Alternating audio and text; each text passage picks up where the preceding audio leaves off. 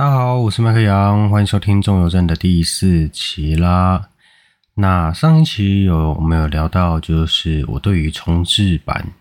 就是游戏重制化的一些心得以及感想。那为什么会聊到重制的心得？就是呃，我在做这一期节目的时候，突然有的一些有感而发啦。那这一期想跟大家聊聊，就是以前呃电脑。刚盛行的时候，但是网络又还没有那么发达，我们大家都会玩的一些电脑游戏，例如《大风四》啊、《仙剑》啊、《金庸群侠传》啊，那些游戏的开发公司现在目前好像在游戏产业上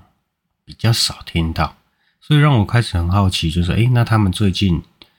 在单机游戏这一块的发展目前是怎么样？所以今天我又准备了四家以前我们还算耳熟能详的游戏公司，就是以前你一定有玩过的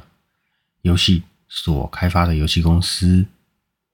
啊，他们的一些资料跟他们曾经有做过一些什么样子的好游戏。那在开始之前，有一件事情想先说，就是我的 Apple Podcast 终于有了第一则的评分回复啦。而且还是五星的好评，非常感谢这一位听众所给我的一些回馈。那这一位叫做 Chocobo 大大，我们的陆行鸟大大，不知道是不是有上其他 Podcast 的那一位陆行鸟大大？因为在听那个电玩老爸的 Podcast 的时候，有几期也有那个来宾叫做 Chocobo 的，所以而且在里面讲话。讲的内容也都非常专业，我觉得很是是一位很厉还蛮资深的的一位玩家。这样，那他留言的内容，我觉得也很资深，我觉得应该就是同一个人呐、啊。那那他的内容是关于《射雕英雄传》的一些感想，就是我上面之以前有做过一期有关于 PS 上的《射雕英雄传》的游戏。那他是说。这一片当年我也有玩，但如果没有点中文加金庸情怀的支持下，实在有点难玩下去。呃，没错啦，因为它毕竟那时候的卖点就是全中文嘛，又有全语音。然后接下来是我不认同您所说，该游戏放在两千年的画面还算不错，因为当年我也接触不少的日本主流大厂的游戏，在两千年的这个时间点，也是 PS 末期三 D。建模效果绝对不止这样，只能说三线小品的画面水准吧。只能说这位陆行鸟大大玩的游戏是真的多，因为我觉得在那时候，以我玩过游戏来说，就觉得这这画面真的很屌，而且它的像在战斗的时候的那个画面啊，要攻击的时候还会有那种视角是跟着人。就是跟着要攻击的人物，然后往前奔跑的那种感觉。这一点在有一个在 Xbox 三六零上面的游戏叫《失落的奥德赛》，它两个画战斗的画面表现其实有点有一点类似啦。那《失落奥德赛》我觉得也很棒，我觉得剧情也很神，很好玩。有机会的话再来做一期跟大家分享。那接下来是战斗的部分，就如您所说的猜拳系统。因为我方可以看见敌方三种属性剩下的量表，所以可以很简单的达成必不输的猜拳成就。没错，也是因为这一点，也也是因为这位 Chocobo 大大讲了这一点之后，我才想到说，哦，那个他有一段是在梁子翁所养的蛇里面，而不是蛇里面，反正就是他养了一条蛇，然后过肩不小心掉下去，然后要喝蛇血这一段。那蛇好像就只会轻功跟内功，还是内功跟外功，我忘了。那只要看到他的轻功条啊，只要看到他的内功条没有了，那他下一个回合就一定会是吃药来补他的内功。所以在那一回合，我就可以用妙手空空来试着偷他身上的东西或天书癖好那些的。好，那接下来是，但这都还好。那战斗有个小细节，实在很搞笑的地方，就是每回合你选好攻击目标之后，要行动的敌我双方会跳到中间站位才开始进攻，只有站中间的人才能进行攻击演出。这个攻击演出方式放在当时很像 PC 上的国产游戏《风云》。不过，《风云》的演出方式是其他人都消失，只剩下攻击者跟被攻击对象在场上。但因为它是预录的 3D 转 2D CG，哇，真的很专业，还算可以理解为什么他会这样演出。但是全 3D 的射雕还是这样演出，就实在是太 low 了。嗯，我觉得这一点反而《射雕英雄传》用了一个还算蛮聪明的机制来稍微弥补一下这个小小的缺点，就是呃，它有个换位的机制，就是你可以换你的角色的站位。例如说，像在蒙古的时候，那郭靖跟江南七怪遇到梅超风，那在战斗的时候，我就可以把郭靖跟江南七怪换位置，让他们呃，让梅超风跟江南七怪两个比较强的互打，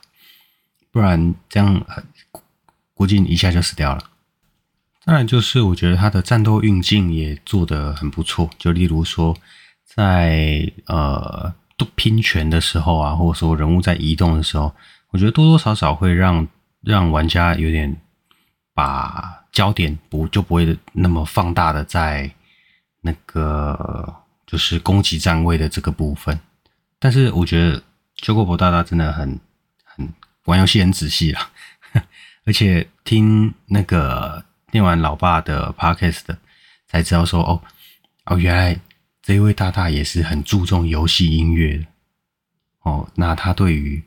像游戏中当中的一些 BGM，然后或者说音效也非常有研究，我觉得很还还蛮屌，蛮厉害。OK，那以上就是秋口博大大所留的五星好评，感谢你，非常感谢你，我真的很开心，非常开心，而且又是五颗星的好评，而且可以真的感觉到哦，原来还有其他人也是。玩过这个游戏，而且是对这个游戏有一些心得跟感想，可以真的跟我有交流，感谢感谢。好，那我们进入正题。那第一家想跟大家分享的游戏公司是大宇资讯。那大宇资讯就是制作了大富翁系列，还有那个轩辕剑系列的游戏公司。那大宇资讯成立于一九八八年，然后当时的台湾游戏市场啊，都以代理一些进口的英文版游戏为主，那以中文为游戏界面的作品很少。那在一九八九年的时候，Domo 工作室开发了第一款中文游戏，叫做灭《灭灭霸的灭毁灭的灭》。那你当时储存格式还是三点五磁片的方式，然后那一款灭。是一个横向的格斗游戏，那整个字体跟白排版啊，绘图就有那种满满的斗士的感觉，很有 P 那个那种 PDT 进版图的感觉。我自己本身是没有玩过这款游戏啦，那在 YouTube 上面可以找到它的游玩画面。那以现在的玩家眼光，当然会觉得看起来整体很粗糙了，当然其实那是。在三十二年前的游戏，但是当时甚至我都还没有出生。台湾电影《七匹狼》就是也是在一九八九年上市，然后它的主题曲是《永远不回头》。那同年呢，在一九八九年的日本，任天堂推出了第一代的 Game Boy，就是胖胖机装电池的那个。那 Sega 推出了战斧，还有俄罗斯方块，然后《上帝也疯狂》也是在同一年推出。那大富翁的一代啦，其实也是在一九八九年推出的，但是其实在二零零六年出了大富翁八之后，它的续作竟然是隔了十年才在手机上面推出的大富翁九。只是这种这种这种游戏玩法比较可惜的，以及比较吃亏，就是你的玩法容易没有创新，而造成市场萎缩。当市面上的游戏模式越来越丰富的时候，你的一些小品游戏也越来越多样化选择。就你甚至连 Facebook 或者说一些其他的游戏、手机游戏，它都做的比你更休闲的时候，那你如果要上手机游戏，那 TA 又比较模糊。你如果打打年轻族群嘛，又比不过传说对决，或者说一些收集。卡牌收集妹子的一些日本手游，你要打中高龄一点的 TA，以大富翁这个游戏模式，对于中高年龄层又有点游戏时间过长，而且游戏的游玩奖励机制又不足以吸引那些玩游戏时间不多的族群，他们宁可去种菜、滑方块。或者说 Candy Crush，或者说去攻击别人的村庄，他们觉得还比较有成就感。然后，那在大宇在一九九零年推出轩辕剑一代，然后据网络上的资料来说，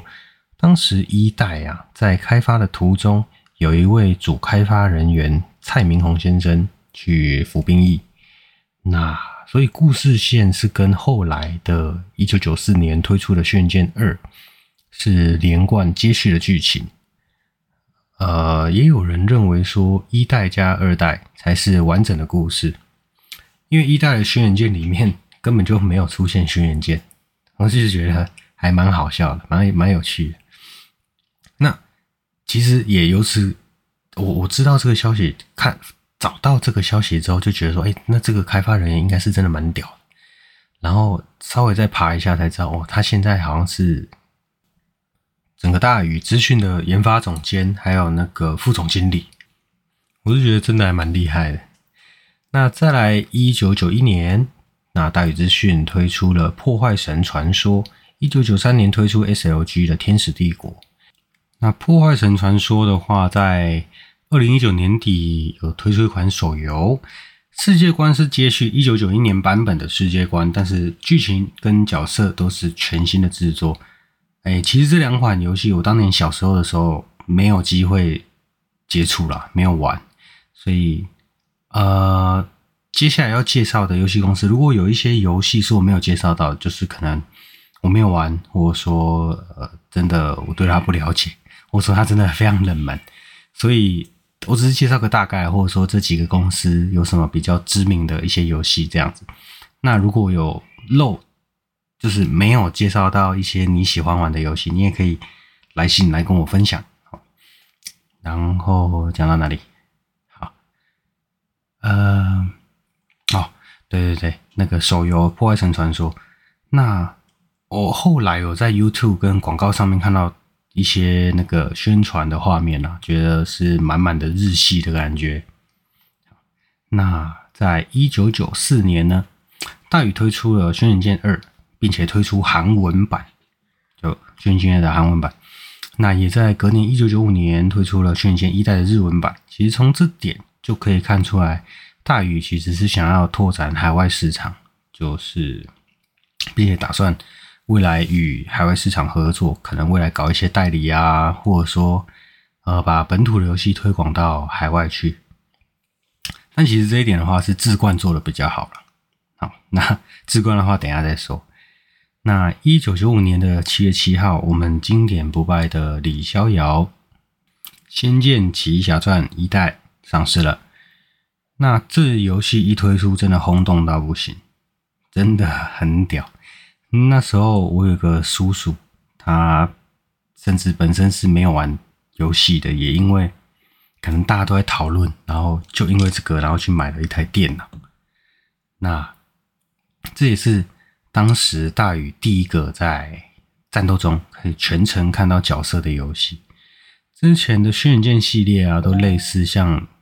勇者斗恶龙那种战斗画面，就是你只能在画面上看到怪物。然后还有自己攻击的挥刀的动画。那《仙剑一》呢？当年首版是 DOS 平台，后来在一九九九年的时候有移植到 Sega Saturn，以及后来在智慧型手机上也有移植到 iOS 平台了。那二零零一年的时候，当时开发团队用《轩辕剑三》的开发引擎重新制作《新仙剑奇侠传》。那《新仙剑奇侠传》呢，增加了更为清晰的动画，还有一些还有隐藏结局，画质也有很大的提高。然后在二零零五年的时候，中国大陆那边把《仙剑》翻拍成电视剧，主角是胡歌，然后赵灵儿是刘亦菲。胡歌真的太适合演古装剧，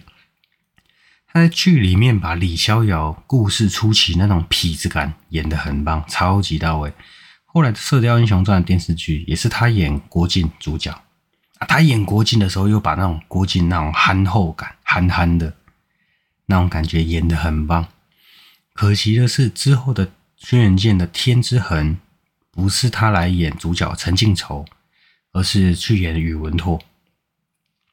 但是其实以他那本身的帅劲啊，是真的演什么像什么了，好不好？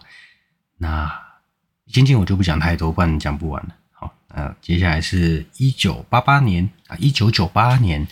大宇推出了所有风靡所有大街小巷的大富翁四。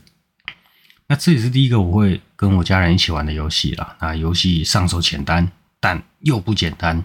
因为你还要去运用你的点券的资源啊，然后去买卡，然后还要算步伐，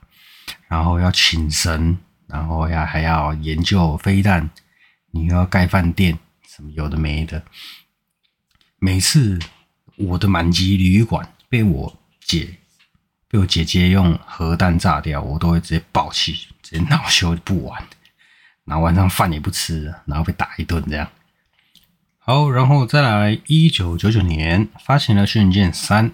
云和山的彼端，然后两千年的年底发行了《轩辕剑三》的外传《天之痕》。天之痕也是我最喜欢的轩辕剑的系列，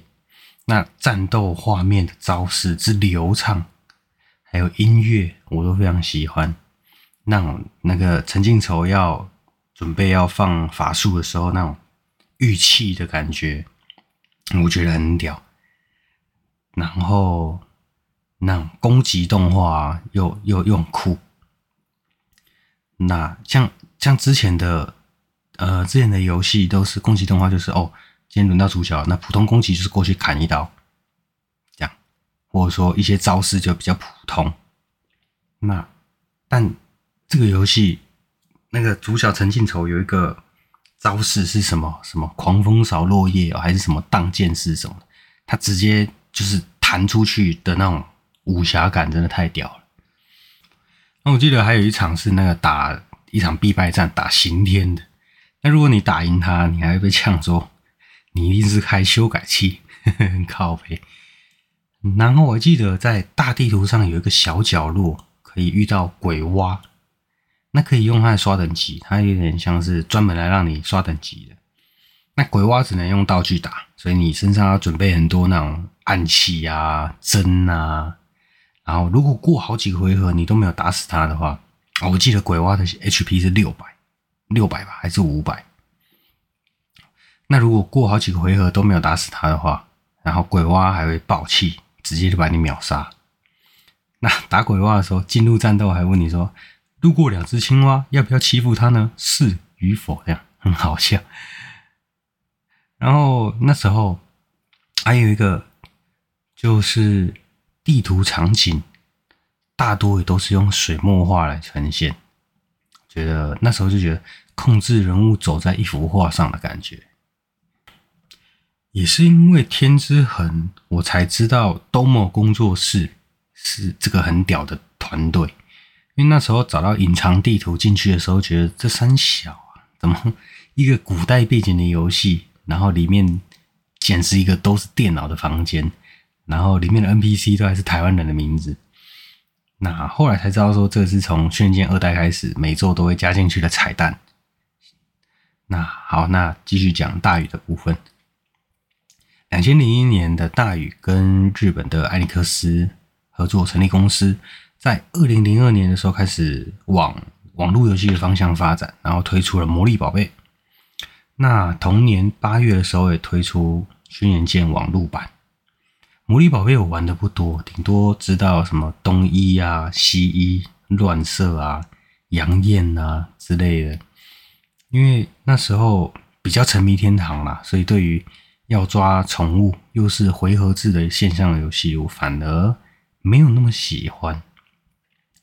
那后续大宇还是有在跟那个艾尼克斯合作一些线上游戏。在二零零三年的四月一号，Square 跟艾尼克斯合并之后，也有做一些公司规模转型，但这边就不多做介绍。那接下来在二零零七年年底，智冠跟大宇合作开发《仙剑 Online》，由旗下智冠旗下的游戏新干线来负责营运，大宇负责开发。也从这个时间点开始，其实大宇就完全转型成那种自制研发公司，然后与全球化市场来做授权的业务。其实从这个时间点就可以看到单机游戏跟网络游戏的世代交替了。当单机游戏逐逐渐的被盗版打败，以及网络游戏的普及所取代的时候，除非要开创个新的 IP 来扩展大宇的游戏宇宙，不然其实你看他旗下的游戏，虽然全部都有做线上版，例如说《仙剑》啊，然后《轩辕剑》啊，《大富翁》啊，《飞天历险》、《天之痕》、《阿猫阿狗》这一些。但其实现在都几乎全部都停止营运了。最惨的阿猫阿狗网络版，甚至只营运了半年，就就收掉了。所以我觉得好了，反正大大大宇我还是觉得很屌了，我还是很喜欢玩天之痕。好，接下来第二个，我们讲来讲讲那个智冠这一家游戏公司。可能现在年纪比较轻的听众。会比较少听过智冠这个名字，但其实游戏新干线、中华网龙以及曾经代理过魔兽世界的智凡迪，都是智冠旗下的公司。智冠也发行过一个叫做《软体世界》的电玩月刊杂志，里面都会附一些当年里面都会附一些单机的游戏的试玩片、试玩版的游戏片，让让玩家吸吸引玩家去买。那但是也碍于整个那那时候啦，整个游戏生态由单机转成网络，那杂志销量远不及那些报道线上游戏的杂志。它最后在两千零六年的时候就停刊了。那智冠呢，在一九八三年成立，早期都是代理一些国外的单机游戏来台湾卖。那在一九九三年的时候，取得金庸的版权，推出像是《笑傲江湖》啊、《射雕英雄传》啊、《鹿鼎记》、《倚天屠龙记》这种 DOS 版的单机游戏。那在一九九六年的时候，推出了跟《仙剑》还有《轩辕剑》齐名的不败经典《金庸群侠传》。这真的不佩不得不佩服当初开发的团队河洛工作室，在一九九六年的时候，竟然使用开放世界的方式。来呈现这个游戏，那而且剧情内容也其实算还蛮庞大的。你那时候来说，而且又聚集了金庸笔下十四本小说的内容，虽然当中一定必然会有一些删减了，但是以当时的开发环境以及能取得金庸先生的创作版权，在当时我已经觉得非常了不起。那这款游戏也不负众望的。取得非常好的成绩，也因为游戏的档案其实没有加密，所以网络上有非常多乡民自制的 MOD，例如《苍龙逐日版》啊，什么《乡民闯江湖》之类的。那现在还有一些 MOD 还正在更新当中。那 其实不知道该说志冠很有远见，还是说对于台湾的单机市场已经摸透了。两千年左右，在。哎，智冠就把主力放在游戏通路，然后游戏代理、金流平台、MyCar，然后分别拆成好几个子公司，并全力以代理国外游戏为主。那当然，从以前的新干线到中华网龙，中华网网中华网龙也是智冠的子公司。那所他他们这两家公司所代理以及推出的游戏来说，其实。当时也有一段时间是吃下整个半个台湾的网络游戏市场。你光个 RO，你光个《仙剑传说》就创造多少那时候的在线奇迹啊！所以现在的置冠其实就比较偏向于经营方面啦，就是光靠游戏新干线的代理，然后 MyCar 平台这一些，我觉得就够他们忙了。所以单机开发单机游戏应该就不会是。他们最主要想要努力的方向。好，那下一家，我们接下来说说宇峻奥丁。那宇峻奥丁这个公司，我反而是玩过最多游戏的一家公司。那在当时我玩过的电脑游戏当中啊，有蛮多都是宇宇峻奥丁发行或开发的。那宇峻奥丁其实是两家公司合并而成。宇峻科技有一家叫宇峻科技，在一九九五年成立。那当时主要跟其他两家公司一样，都是以单机电脑游戏为主力。例如啊，一九九六年有推出《超时空英雄传说》。然后，一九九八年的《三国群英传》系列，然后一九九九年的《新绝代双骄》，然后二零零一年的《楚留香新传》。那《新绝代双骄》一跟二，还有《楚留香新传》，还有后来推出的资料片《桃花传奇》，我都非常喜欢，而且每一个都有破关。我觉得人物的立绘超美。诶，《绝代双骄二》还是以双主角制。的方式来进行游戏，跟现在 PS5 上面的绯红杰西一样。那时候在那时候玩的时候觉得很爽，就感觉你买一片游戏玩两个游戏的感觉。而且的花花无缺，它它也是有多多个结局，然后多个把妹的结局。就是竟然花无缺有个结局是可以把他的师傅，把他那个莲心还是邀月，我忘了。那个比较温柔的师傅，可以把他当妹子，我觉得很屌。那《楚留香新传》呢？我觉得很酷的地方是，它有一个轻功系统。我觉得好，我记得好像是按 Ctrl 吧，它可以直接跳到屋顶上面，或者说走路过不去的地方，就很屌。这游戏的那个《桃花传奇》资料片，还有多也一样有多重结局，你可以跟所有的妹子。跟他们有情侣结局，这样也因为玩了《楚留香》这个游戏，当时也超喜欢看那个电视上任贤齐演的新《楚留香》。在查资料的时候，稍微搜寻一下，当时那一部电视剧的主题曲叫《花太香》，也是任贤齐唱的，真怀念到不行，真的很屌。好，在二零零二年由宇奥科技开发的国产线上游戏，宇奥科技是之后二零零四年的时候也会跟宇峻公司跟奥丁公司合并成宇峻奥丁。好啊，宇奥科技开发的国产线上游戏，国产线上游戏哦，神州上市，而且这神州到现在还继续营运当中，而且我。这游戏当初小时候我超级喜欢，超爱，超屌。当初我跟堂哥一起玩，有时候老妈没给零用钱买点数卡的时候，都会叫堂哥买给我，超爽。这游戏我印象非常深的是，我当初玩的是僧侣，它有五个职业：勇士、剑侠、术者、道人跟僧侣。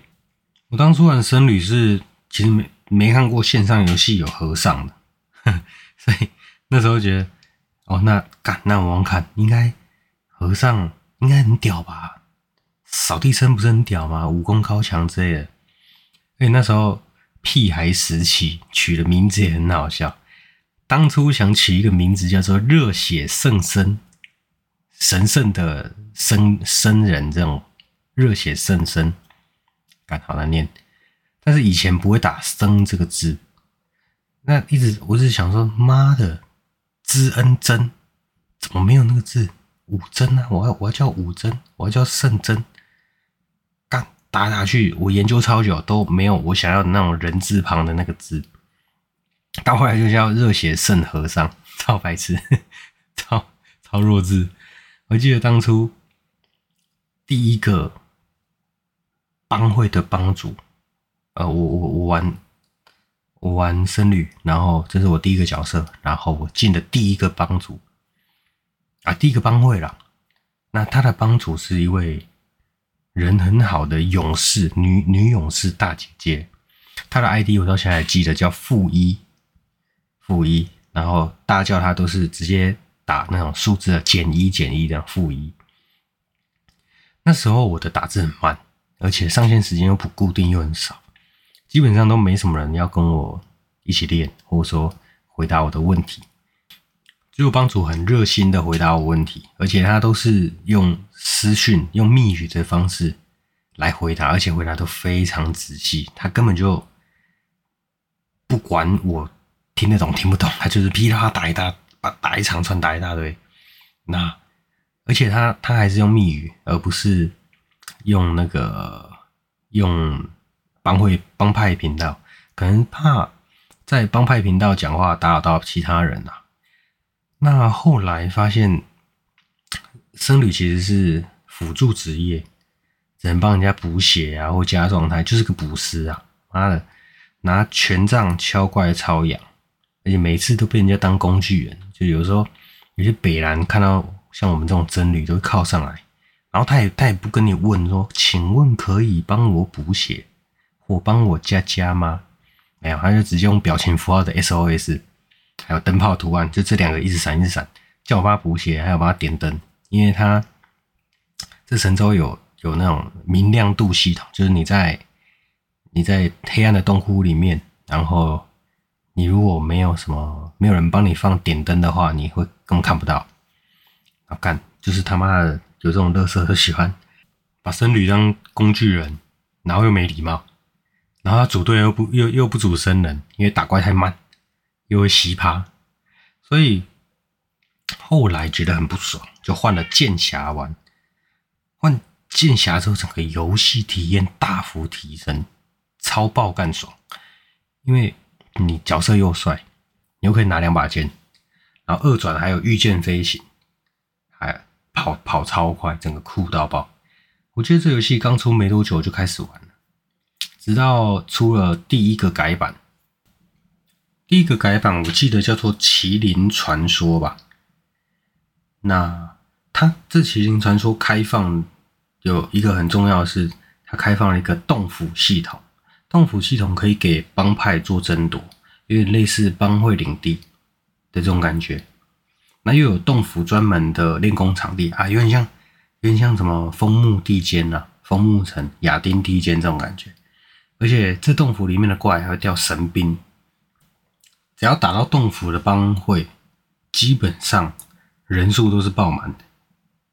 因为那时候可以拿一把神兵，真的太帅！你整把剑都是火焰啊，或雷电啊，或或冰啊，站在那边挂网都会有人来密你，来搭讪这样。哎，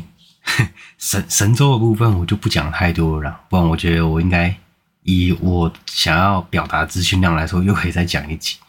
然后接下来，二零零三年，宇峻推出了《幻想三国志》系列。这系列我本身没玩过了，所以就带过。然后二零零四年，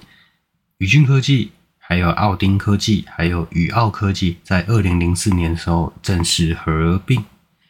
到现在大家熟知的宇峻奥丁。那前面也有提到说，宇峻当时是以电脑游戏、单机电脑游戏为主力。所以接下来开发的《三国群英传》，然后《天使之恋》，然后《新绝代双骄》这些游戏的网络版，其实都是交给游戏新干线来营运。然后金流通路的话，就一样用志冠的买卡嘛。那自从二零零二年那年推出神州开始，其实宇峻奥丁就开始往网络游戏的方向发展。那像《三国群英传》跟《神州》甚甚至到现在都还在营运当中，我觉得真的非常屌。只是真的很好奇，现在神州它实际的游玩人数还剩多少？你可能它现在的数值膨胀已经非常夸张。我那时候练好像满等还没有过八十级吧，然后可是现在。他的等级好像动不动就几百级啊，几百级，然后伤害都几十万啊，这样。可能现在留下来在玩的人，真的是非常有爱的那种大前辈啊。那在手机游戏开始盛行的时候，宇峻奥丁也把他们的《三国群英传》移植成手游。我只有稍微玩过一下下，我是觉得其实还原度还蛮高的。如果以前是。《三国群英传》网络版的老玩家应该会走。那再来，他们也有也有研发一些博弈型的手游，像是那个草爷最近草爷代言的那个什么宝岛娱乐城，但那种游戏我没有接触了，所以也就不予评论。那最后想小小的来讲一个星象电子啊，第第四家公司星象电子。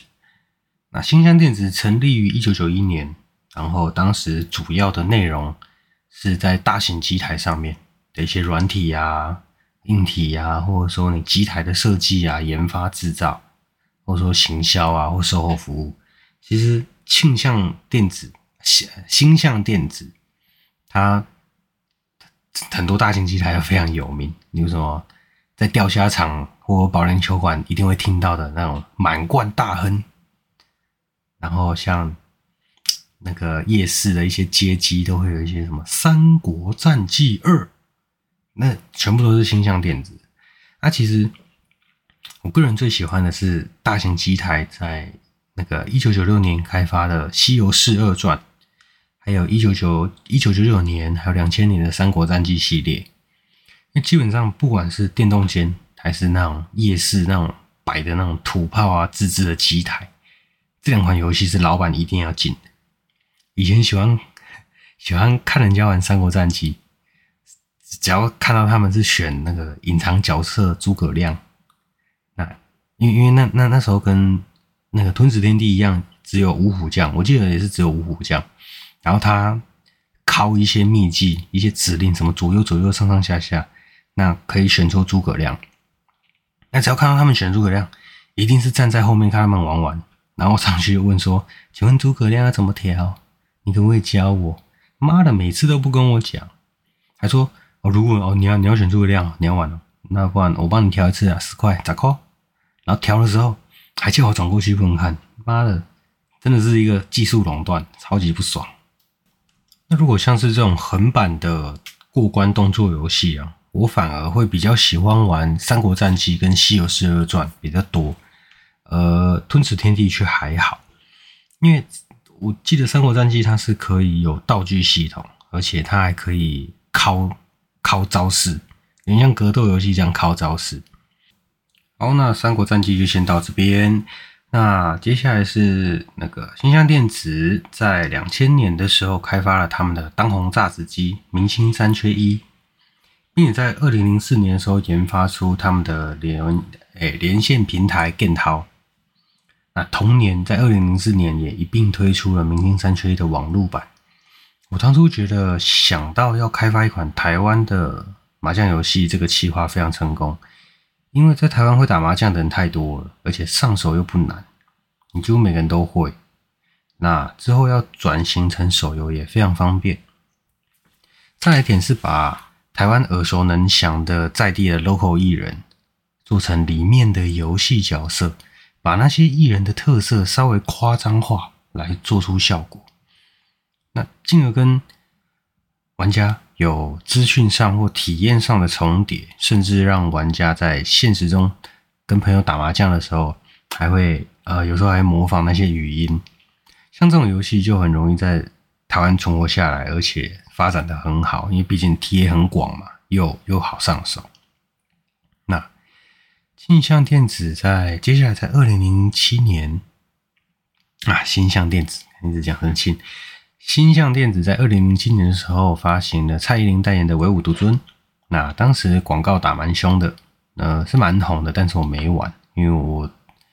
那时候我是比较喜欢玩劲舞团。后来星象电子的公司走向就比较偏向于研发类啊，因为我觉得游戏营运的话，毕竟已经有一个明星明星三缺一的一个成功的范例在那边。那大型机台在这个年代也不像以前电动间那么盛行，所以其实也没有必要再去冒险创造一个新的 IP 或开发一个新的游戏，然后有亏损的可能。毕竟在电脑游戏上，毕竟也没有过类似的经验啦，因为他们都是做大型机台起家的嘛。好，那以上这四家大概是介绍到这边。那在介绍完之后，介绍完这四家公司之后，我的感想是，其实现在要做单机游戏真的不简单。因为首先盗版是最大的问题，你的你只要盗版不解决，你所投资的成本啊，或者说你到后面回收回来的获利是一定一定是会亏损的。那像像现在的轩辕剑七啊，或仙剑七，其实在网络上都有资源可以找到。这我也是觉得是在单机跟网络时代交替的时候，呃，游戏公司果断放弃主力开发单机的原因。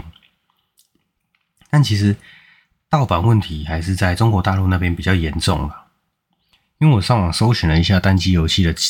的资源，下载资源基本上都还是以简体字的网站居多。那最后其实。我还是希望未来有机会能玩到上述这几家公司所开发的新的产品，因为毕竟这几家公司也有曾经有过他们所辉煌的时候。只不过，就像我在重制版的节目那一篇说的，希望是能有新的 IP 来尝试新的开发思路，还有游玩方式。那如果一直在钻研以前老 IP，如果是两代。呃，二代、三代的话，那都还好。但是，与其期待《轩辕剑八》或《仙剑八》，我更想要玩到的是新的故事剧情，我新的开发思维、新的游玩方式。像我就还蛮佩服赤足的赤足的返校跟还愿这两款游戏，虽然都是开台湾开发的游戏，而且剧情都是民国时期的故事，就是就在台湾发生的故事。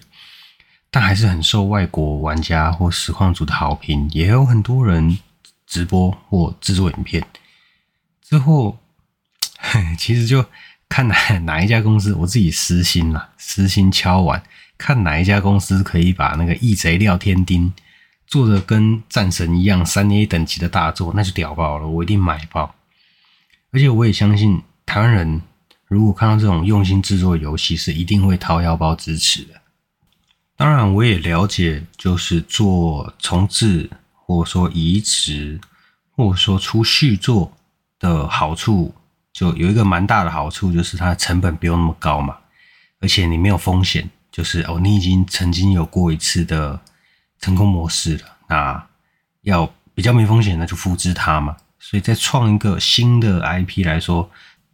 对于游戏公司来说，风险是真的很大了。因为毕竟一家公司要存活，首先还是得靠盈利嘛。你得先活下来，